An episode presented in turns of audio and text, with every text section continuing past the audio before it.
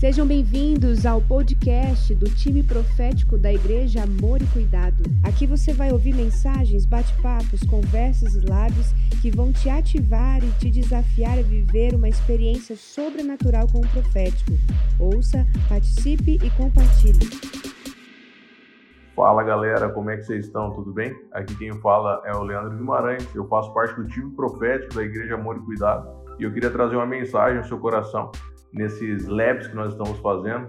Mensagens curtas, objetivas, mas que eu tenho certeza que vai te edificar muito, que vai fazer total diferença na forma como você enxerga o mover profético. E eu estava meditando um pouco no texto que está lá em 1 Coríntios 14, em que Paulo fala um pouco sobre os dons e sobre o dom de profecia em específico. E no versículo 5 ele fala assim: Gostaria que todos vocês falassem em línguas, mas gostaria ainda mais que todos profetizassem. Aqui nós não vamos entrar na discussão sobre se existe um dom maior que outro, mas o que eu queria chamar a atenção aqui é sobre o desejo que queimava no coração de Paulo a respeito de estabelecer uma cultura em uma comunidade em que todos profetizassem. E eu creio muito que esse é o desejo que está no coração de Deus nesses últimos tempos, nesses tempos que nós temos vivido, em que Deus está falando a mesma coisa. Eu gostaria que todos profetizassem.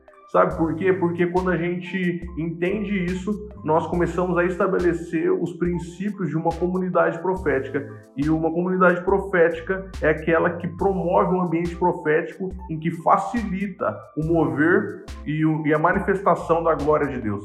E eu acho que é isso que Deus espera de nós, que nós vamos viver como igreja. E é para isso que existe o ministério profético.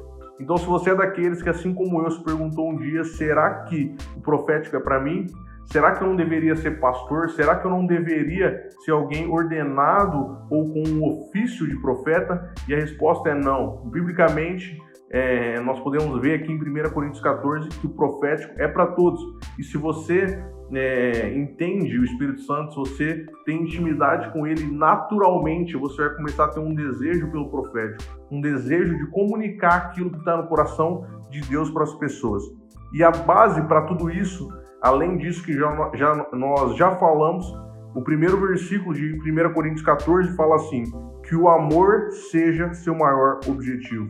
Então, se você tem esse desejo no coração e, e, e você tinha dúvida até então se o profético era para você, é, nós acabamos de mostrar biblicamente que o profético é para você e que Deus espera que você seja aquele que permita que ele revele o coração dele para que você comunique a outras pessoas e que o amor seja seu maior objetivo. Não acertar seja seu maior objetivo, não mudar a vida das pessoas seja o maior objetivo, mas sim o amor seja seu maior objetivo. E através disso você vai começar a amar pessoas como Jesus amava, revelando o coração de Deus a elas.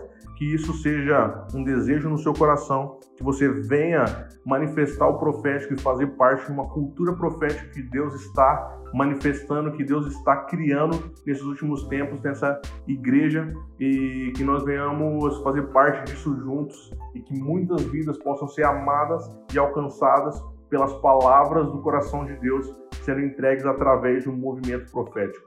Que isso daqui possa te abençoar, que você possa buscar os dons, que você possa buscar com zelo e que, que a manifestação de Deus possa vir sobre a sua vida e que você venha afiar cada dia mais o profético no seu dia a dia. Fique com Deus e tamo junto. Até mais. Um abraço.